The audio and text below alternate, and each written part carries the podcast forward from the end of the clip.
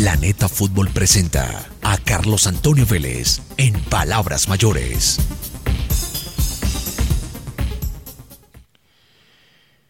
El llamado fútbol moderno no admite caminar.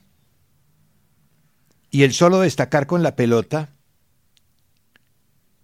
no es importante, no es trascendental. Fútbol moderno es ida y vuelta, velocidad, intensidad, técnica, respuestas físicas, orden, sacrificio, todo junto. Y esta debe ser el norte de la selección mayor. Ya se vio en la sub-20 que se puede hacer. Bueno, vamos a hacerlo pronto, sin discursos distractores y mentiritas piadosas. Esta no es una casa de beneficencia ni tampoco un hospital de recuperación. La meta es y tiene que ser ganar la Copa América. Ya no más ganar partiditos, pues. Y que no, que es que vamos a clasificar. No, pues clasificar van a clasificar todos. Hay que ganar algún título. Lo demás es seguir en la misma dinámica de los últimos 20 años. Mediocridad. Además, con desfiles y apoteósicos recibimientos. El recibimiento a la mediocridad. Porque mediocridad es cuando uno está en un estado medio. No, uno tiene que estar arriba. Y todos los días se tiene que levantar pensando en que va a ganar y va a ser el mejor y va a ser el número uno. Porque si no piensa así, difícilmente va a ser el tres. Y eso sí llega. Entonces ya no más, pues. Ya no más. El país está cansado de ver los fracasos de las elecciones absolutas. Las demás sacan la cara por nosotros, afortunadamente. Hablando de Copa América, ayer la CONCACAF sacó el sistema de clasificación de ellos para el torneo.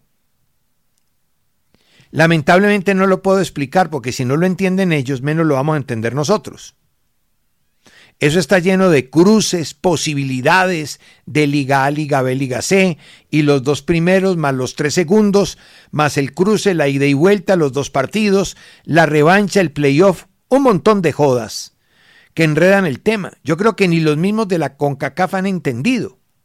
Ayer Comebol sacó un comunicado anunciando que CONCACAF había decidido la manera de clasificar sus seis selecciones. Pero no explicó más. ¿Por qué? Porque no lo entiende.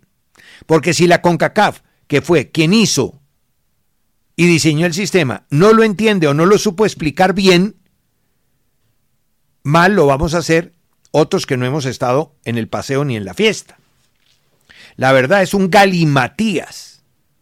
Eso está escrito en sánscrito, en arameo, en una cosa de esas. Eso no lo entiende nadie. Eso es un cruce ahí rarísimo. Algún día alguien va a destrabar esa madeja, esos son un montón de hilos cruzados y de anzuelos, uno enredando al otro, que no dejan claro cómo es. Cuando en enero se dijo que la Copa América se iba a jugar en Estados Unidos y que iba a participar la CONCACAF con seis, se dijo de entradita que iban a estar sembrados y me parecía lógico, Canadá, Estados Unidos y México por el hecho de ser sede del próximo Campeonato del Mundo y se le iba a dar promoción, realce e importancia al evento con la participación de las tres elecciones para que no se le filtrara por ahí un, eh, un eh, ¿qué? Cualquier islote o callo de esos que hay en el, en el Caribe que, tiene un voto y que tiene disque una elección. Eh, y resulta que no, que todos van a ir en, en montonera a pelear por esos cupos. Eso por lo menos es lo que así por encima se entiende. La inteligencia artificial, no crean, apenas está en desarrollo. Y como todos los aparatos, y todos los software, y todos los computadores, y toda la tecnología moderna, necesita de una alimentación humana, si no está bien alimentado el tema, pues el resultado tiene que ser equivocado. Ayer Infobae publicó como gran cosa Este es el once ideal de la selección Colombia en toda su historia según la inteligencia artificial. Y dije, venga, déjeme ver, déjeme ver. Claro que sabía del episodio en la televisión española, hicieron una prueba con inteligencia artificial. Y precisamente con, con estos pioneros de chat GPT en español, que son, ¿no? El desarrollador actual de inteligencia artificial más conocido. Y entonces eh, le dijeron de una presentadora fulana de tal eh, a la inteligencia artificial, a ver, ¿quién es ella? Inmediatamente la máquina votó en, no sé, en cinco segundos, dice que la vida de la eh, presentadora y la puse en tres o cuatro medios en, los que no había trabajado, etcétera, etcétera. ¿Por qué? Porque tenía una mala alimentación de datos.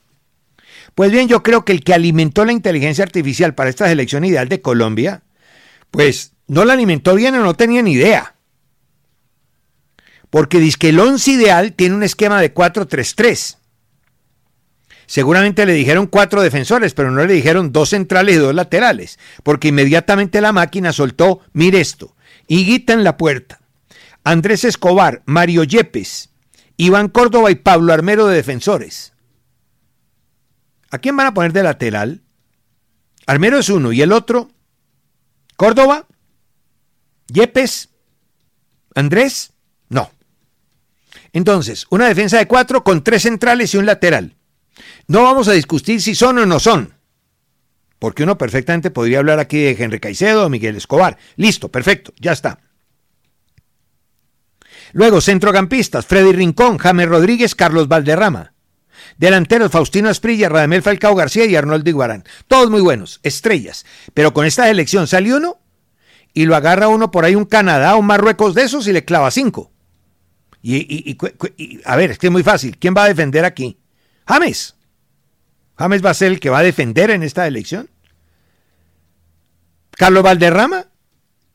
Y entonces usted inmediatamente salta y dice, Freddy Rincón. ¿Cómo se nota que no vio jugar a Freddy Rincón? Este equipo no marca. Ahora, uno supone que cuando sacan el once ideal es que sacan el mejor arquero, los dos mejores centrales, los dos mejores laterales, ¿cierto? Eh, un centrocampista de marca, un Leonel Álvarez, un Barrabás Gómez, e, ese, ese tipo de deportistas, y después le añades, claro, el James, el Valderrama, el que quieras poner. Y arriba lo mismo, pero con este equipo, con este equipo no salió no, y sí, seguramente los Glover Trotters, pero competencia, cero. Esta selección, este once ideal, bueno para tenerlo en el circo de Soleil o en el patio de la casa, para disfrutarlo, para verlo, pero no lo vamos a poner a competir, porque si lo ponemos a competir, perdemos la gran mayoría de partidos. Esto no le quitan un bombombún a un niño en la puerta de una escuela, pues. Ni a garrotazo limpio.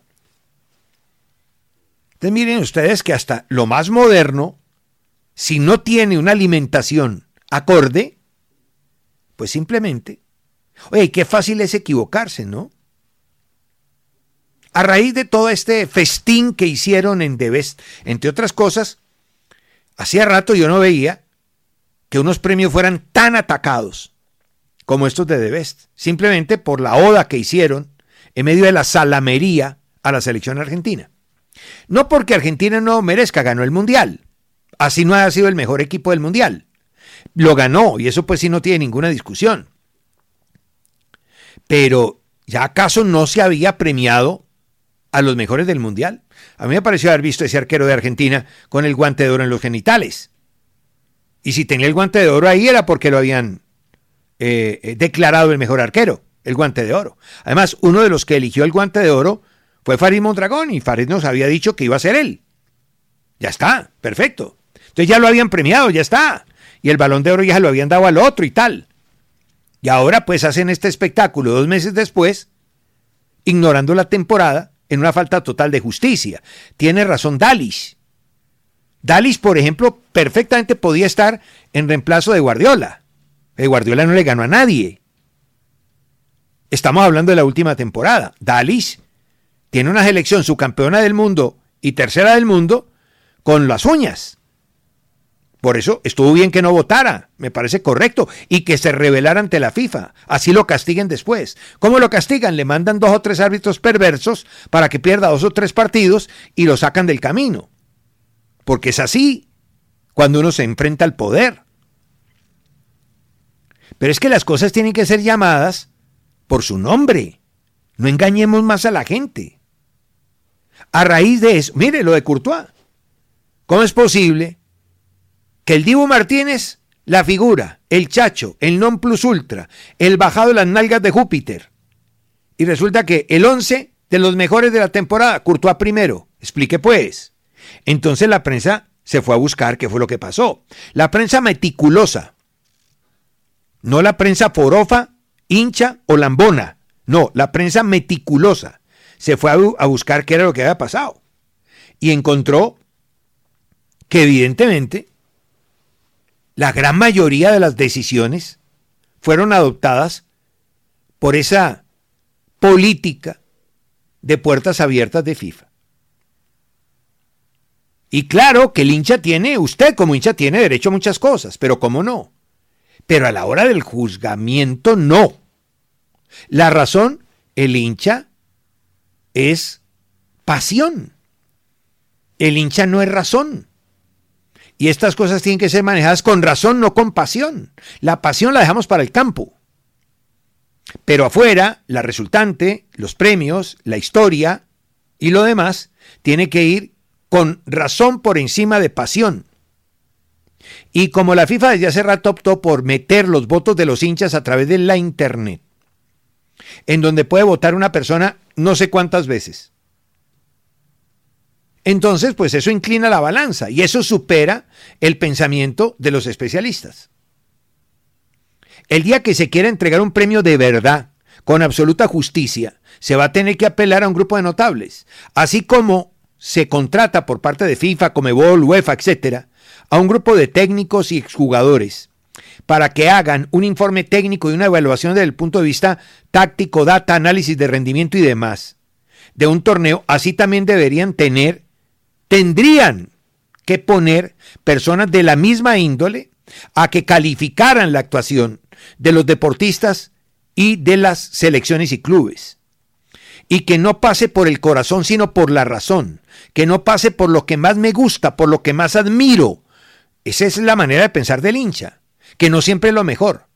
Porque usted puede admirar algo y puede que no sea lo mejor. Y puede que le guste una cosa y puede que esa cosa no sea la mejor. Y aquí se trata de escoger la mejor, no la que más le guste a la gente. Y ese 25% que le dan en The Best al público fue el que torció la balanza. En Europa Courtois ganó, le ganó al Dibu. 55 federaciones europeas, analizadas todas, entre los capitanes, Courtois le ganó al Dibu Martínez 205-125 ni hablar. Todos los arqueros, que son capitanes, salvo el de Finlandia y Australia, votaron por Courtois. Lloris, Noya, Oblak, Bravo y David Ospina, entre otros. Los técnicos también. O sea que él ganó frente a las autoridades, los arqueros, los técnicos. ¿Ya? Los arqueros, los técnicos y los jugadores capitanes de campo de las selecciones europeas. Ganó Courtois al Dibu Martínez. Pero el público inclinó la balanza, ese 25%, lo que sucedió en el Mundial. El arquero Bono un día tuvo que, con un gesto de honradez, y creo que en el mismo Argentina pasó, no, no, yo no merezco ser la figura. A mí me elige la figura el público. No, no, no, no, no, la figura fue usted. Entonces, eh, eh, Bono dijo, no, no, no, no, no, el Nasiri, venga usted, usted fue la figura y tal, le entregó el trofeo. Yo quiero dejar eso en claro porque les voy a dar unos números a raíz de que De Paul dijo ayer, ¿no? De manera visceral, dijo, somos la mejor selección que tuvo nuestro país. Mentira. Mentira desde el punto de vista matemático, desde el punto de vista data, análisis de rendimiento, la selección argentina que ganó Qatar no fue más en números que la de Bilardo y que la de Menotti. La de México 86 tuvo cuando eran dos puntos. Dos puntos daban por partido. Trece. De siete partidos ganó seis, empató uno y no perdió ninguno. Si lo pusiéramos a números de hoy, serían 6 por 3, 18 y 1, 19. 19 puntos tendría. No 14 como Argentina en Qatar. El rendimiento de Argentina en Qatar fue 66.67%. La de Bilardo fue 92.9 y la de Menotti fue 78.6. Y ganó 16 puntos, dos más que Argentina, si hiciéramos la cuenta, sobre tres puntos. O sea que desde el punto de vista matemático, además, la de México no perdió ningún partido. La de Argentina 78 perdió uno, pero ambos ganaron las finales. Argentina le ganó la final a Holanda, en Argentina 78 y en México 86. Argentina ganó la final a Alemania. En cambio, la Argentina de Qatar no le ganó a Francia en la final. Entonces, desde el punto de vista análisis de rendimiento, olvídese de Paul. Es la peor de las tres selecciones campeonas del mundo. Y si agarramos los 12 mundiales que yo he hecho desde el año 1978 hasta la fecha, el que menos ganó de los campeones con Italia en 1982 fue Argentina, esta Argentina, apenas cuatro partidos. Ha sido la selección que menos partidos ha ganado en los últimos mundiales, últimos 12. Fue el de peor promedio de rendimiento de los últimos 12 mundiales. El que más partidos perdió con Argentina 78 y con España en el año 2010. El que más partidos perdió, perdió un partido. Los demás todos fueron campeones invictos. Y fue el que menos puntos ganó de los últimos 12 mundiales. Teniendo en cuenta 7 mundiales de 32 equipos con 3 puntos, un mundial de, 20, de 24 equipos con 3 puntos, que fue el de Estados Unidos, y 4 mundiales de 24 equipos con 2 puntos. ¿Ya? Para que no nos engañemos. Vea, en este mundial de Qatar, los números de Francia son mucho mejores que los de Argentina. Francia tuvo 2 puntos más que Argentina, ganó un partido más que Argentina, empató un partido menos que Argentina, marcó más goles que Argentina recibió los mismos goles de Argentina. Y Argentina tuvo 66-67 de rendimiento y Francia 76-19 de rendimiento. O sea que fue, desde el punto de vista matemático, mucho más Francia que Argentina en este mundial. Y sin embargo, esta ha sido la selección más premiada, más elogiada. Pues sí, por los fracasos continuos de ellos y de Messi, y porque eran 36 años sin agarrar nada. Pues sí, pero si vamos a los números, todos los campeones anteriores fueron mejores. Mire, en Rusia, Francia, invicta, seis victorias, un empate, 90 puntos, 90.4 de rendimiento. En Brasil, Alemania, 19 puntos, invicta, seis victorias. 18 goles a favor, 4 en contra, la mitad de los que recibió Argentina, 90.5 de rendimiento. En Sudáfrica, España, 18 puntos. Sí, ganó más partidos que Argentina, pero perdió un partido como Argentina. Y solamente recibió dos goles en todo el Mundial. 85.7 de rendimiento. En Alemania, Italia, invicta. 12 goles a favor, 2 en contra, 80.9 de rendimiento. Estamos hablando de 66-67. Es el único campeón del mundo que ha bajado ¿no? De 70% de rendimiento. Este Argentina. Hablo de los 12 mundiales, Rusia, Brasil, Sudáfrica, Alemania, Corea, Francia, Estados Unidos, Italia, México, España y Argentina 78.